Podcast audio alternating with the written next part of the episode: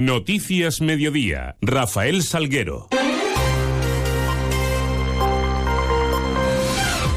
Buenas tardes, son las 2 menos 20 y 10 los minutos que tenemos por delante para contarles qué es noticia en Mérida y Comarca a esta hora y en este lunes 15 de enero, en donde la primera parada la vamos a hacer para mirar hacia esos cielos eh, que nos acompañan. Lo hacemos con la ayuda de la Agencia Estatal de Meteorología.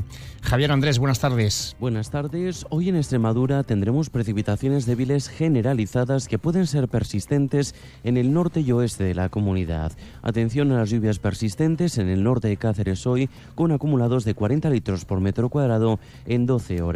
Mañana continuarán las lluvias, que serán débiles o moderadas, sobre todo al principio y al final del día. El cielo hoy y mañana estará nuboso, cubierto, con algunas brumas y bancos de niebla. Hoy las temperaturas bajan ligeramente o se mantienen sin cambios. Se espera hoy una máxima de 18 grados en Badajoz y Mérida, 16 en Cáceres. Mañana las temperaturas se mantendrán sin cambios, salvo las máximas que pueden subir ligeramente. Se espera una máxima mañana de 19 grados en Badajoz y Mérida, 17 en Cáceres, las mínimas de 14 en Badajoz y Mérida, 13 en Cáceres. Hoy viento de componente sur al suroeste, mañana viento del suroeste al sur con rachas fuertes o muy fuertes al final. Es una información de la Agencia Estatal de Meteorología. Nueve minutos para menos diez, continuamos.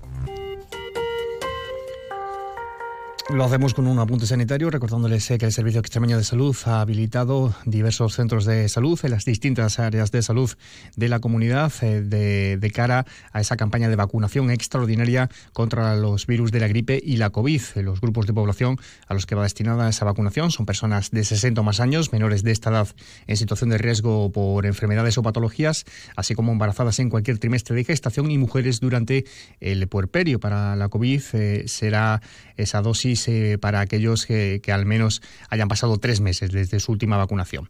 Los centros habilitados en la capital extremeña es el Centro de Salud Obispo Paulo y estará en funcionamiento esta campaña toda la semana hasta el próximo viernes en horario de tarde de 5 a 8. En este sentido les contamos con un total de 2.722 extremeños han vacunado ya en esa cita los dos primeros días de la nueva campaña que fue el jueves y viernes pasado. La consejera de Sanidad, Sara García Espada, alerta de que el pico de gripe se espera para la próxima semana lo hacen saber, creemos que esta semana o la siguiente vamos a ir en ascenso.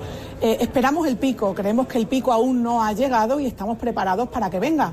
Eh, en el caso de que no llegara, bueno, sería maravilloso, pero no creemos que vaya a ser así. De hecho, eh, no creemos que, la orden ministerial que, obliga al uso obligatorio de mascarilla en centros sanitarios nos haga no llegar al pico, porque la transmisión comunitaria se da en otros muchos sitios que no son los centros sanitarios. Por tanto, nosotros seguimos vigilantes, seguimos esperando la llegada del pico en nuestra comunidad autónoma y decirles que en ciudades como la que nos situamos hoy, en Cáceres, eh, tenemos camas libres en esa octava planta y camas libres en el resto eh, del hospital eh, que ojalá nunca tenga que ser ocupadas, pero que en el caso de que llegue tenemos capacidad. También se implementaron 38 nuevas eh, camas la pasada semana en el Hospital de Mérida. Y hablamos ahora de obras y de la ampliación del Museo Nacional de Arte Romano, cuyas acometidas se continúan en plazos previstos, aunque con alguna pequeña incidencia, tal y como nos contaba en Hondo Cero la directora del Museo Trinidad Nogales. Pues estamos contentos. Lógicamente, en las obras siempre pueden surgir a veces mm, eh, el, eh, aspectos sobrevenidos con los que no se contaba, etcétera, pero estamos contentos. Rafael Moneo viene con mucha frecuencia, hace un seguimiento muy exhaustivo de, la ampliación del museo y estamos trabajando también en poner en, en reorganizar el tema de la climatización. Han surgido algunos problemas colaterales de las instalaciones antiguas, porque claro, no olvidemos que es unir una parte nueva a un edificio que tiene ya pues casi 40 años. Entonces, bueno, hay que poner a punto las instalaciones antiguas, en ocasiones no responden como se esperaba, hay que hacer cambios, reparaciones, adecuaciones, etcétera, pero esto es lo normal en una obra, lo normal en una obra es que surjan determinadas cuestiones y nosotros estamos aquí pues para resolverlas lo mejor posible y sobre todo para que el público y el usuario se lleve eh, una buena imagen nuestra y procurar que el servicio pues siga siendo eso, un servicio óptimo Un romano en carnaval es el nombre del cartel del onubense José Manuel Rodríguez Riquelme que va a anunciar el carnaval romano del 2024. Ha sido el ganador del concurso convocado para tal efecto. Las técnicas utilizadas son acrílico, óleo, rotuladores eh, y spray sobre lienzo. La delegada de, eh, festejos, Ana Aragoneses, ha destacado la gran participación en este concurso al que han concurrido 16 trabajos y que con ello se da ya el pistoletazo de salida al carnaval romano. El primer premio, además de, de ser el cartel anunciador, tiene, está dotado con 800 euros. María José Suárez es portavoz del eh, jurado de este concurso. Ana Aragonés es la delegada de festejos. En primer lugar, quería destacar que me impresionó muchísimo la técnica que, ha utilizado, cómo ha conseguido plasmar eh, la idea y, técnicamente resolverla muy bien. Eso es lo que más me ha llamado la atención como, como profesora de dibujo que soy, pues evidentemente es algo que, que para mí sale de ojo, ¿vale? la gran tridimensionalidad con la que tiene representado al romano, que sale incluso por encima de, lo que es el marco del cuadro, y, la amplia gama de colores, incluso la tridimensionalidad que da algunos elementos a través del, color, a través de, de pequeños detalles que ha ido marcando tiene dos premios, el primer premio de 800 euros y el segundo de 200. Ha habido una participación de 16 carteles y bueno, pues el jurado que está aquí a mi lado eh, lo han compuesto Andrés Madrigal de la Asociación Carnaval Romano eh, de Mérida, José Manuel eh, Moreno, fotógrafo profesional del Ayuntamiento de Mérida, Alicia Ledesma del Consejo Local de las Mujeres, Sebastián García eh, que es profesor de la Escuela de Arte de Mérida, y María José Juez, que es de la Asociación Esmerarte. Un eh, jurado que también ha elegido un segundo premio, dotado en este caso con 200 euros, que ha recaído en el cartel presentado bajo el lema Mosaico Carnaval de Carlos Rico Domínguez, natural de, Madrid.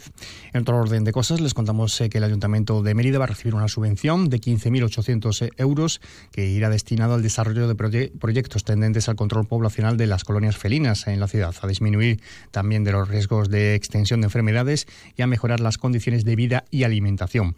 Y en clave de sucesos les informamos de que la Guardia Civil ha instruido diligencias como investigados a tres vecinos del municipio de Mérida por sus implicaciones en un delito de caza furtiva con galgos. La actuación tuvo lugar a finales del pasado mes de diciembre cuando agentes de la Guardia Civil del Seprona de Azuaga y del puesto de Campillo de Llerena y Valencia de las Torres fueron alertadas por un ciudadano de la presencia de galgueros cazando liebres en el terreno de un coto perteneciente al término municipal de Llerena. Los ahora investigados se enfrentan a penas de multa de hasta ocho meses e inhabilitación especial para el ejercicio de derecho de caza por tiempo de hasta tres años. Y es tiempo ahora para repasar también marcadores deportivos eh, del fin de semana. Lo hacemos con la ayuda de nuestro compañero David Ferrato. Muy buenas, David. Muy buenas, Rafa. En el último minuto de partido y de penalti. Así consiguió vencer el Mérida en el Romano al Recreativo Granada para quedarse a dos puntos de la salvación en un partido en el que la lluvia y las imprecisiones fueron los protagonistas del mismo. Escardó fue el encargado de no fallar desde los 11 metros y darle los tres puntos que no se conseguían desde septiembre en el Romano. Derrota del juvenil, sin embargo, en División de Honor frente al Rayo Vallecano por 2 a 3 en un partido en el que se pusieron ganando por 2 a 0 los romanos, pero el Rayo acabó remontando y deja a los cachorros emeritenses en descenso. En Segunda Federación, el Montijo conseguía volver a sumar de tres, con su victoria frente al Revelación Illesca por 1 a 2, aunque continúa en el farolillo rojo de la clasificación. En tercera, victorias tanto del Calamonte por 2 a 1 frente al Valverdeño como del Don Álvaro por 4 a 1 frente al Pueblo Nuevo. Además, se disputó una nueva jornada en primera y segunda extremeña con resultados, entre otros, como las victorias del San Serván y del Guareña por 2 a 1 frente a Nueva Ciudad y Monterrubio, respectivamente, el empate a cero entre Extremadura y la Garrovilla y el Bochorno, otro bajo el mando de Morris Pianello, con la no comparecencia del Racing Mérida Imperio en su partido contra Hernán Cortés y que la próxima jornada, como tiene pinta por la salida de la mayoría de los jugadores, no se presentará, significará la desaparición del club.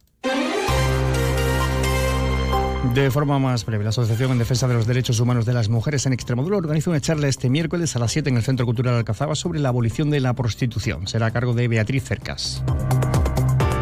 Y el profesor Juan Luis Arzuaga del Museo de la Evolución Humana ofrecerá una charla el jueves 25 de enero a las 6 y media de la tarde en el Centro Cultural Santo Domingo. Sepan también que la carrera de obstáculos de Farinato Rey se volverá a hacer parada en Mérida, en este caso el próximo 18 de mayo, con el Acueducto de los Milagros como epicentro de la prueba. Y el espectáculo Circo de las Estrellas, que fusiona circo, teatro y cabaret, llega a Extremadura del 26 al 28 de enero con funciones en Badajoz, Mérida y Cáceres. En ellas habrá acrobacias, baile, humor eh, y la historia de Romeo, su protagonista, en el eh, foco principal. En concreto, será el sábado 27 a las 6 de la tarde cuando haga parada en la capital extremeña. Pues escasos segundos para las 2 menos 10. Pueden seguir informados a través de nuestra web y redes sociales. Les dejamos ahora con toda la información regional, toda la información de Extremadura. Pase un feliz resto del día.